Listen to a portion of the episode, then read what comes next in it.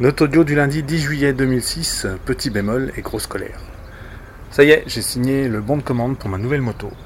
Normalement, je la reçois le 22 de ce mois. Petit bémol, elle sera bleue au lieu de noire. Et là, je considère que c'est inadmissible. Je m'étais dit, pour tes 40 ans, pas d'histoire, je te fais un gros cadeau, une moto neuve. Comme ça, tu auras le choix du modèle et de la couleur. Ça te va? Sûr que ça me va, mais tout ça, c'est de la théorie. Cette fameuse moto est en rupture de stock et il n'y a pas tous les coloris souhaités. C'est les Japonais qui déconnent, ils n'arrivent pas à fournir le nombre de roues nécessaires pour cet engin-là, c'est le comble. Pour finir, il a fallu trancher, soit avoir une moto noire livrée en hiver, soit avoir une moto bleue livrée en juillet.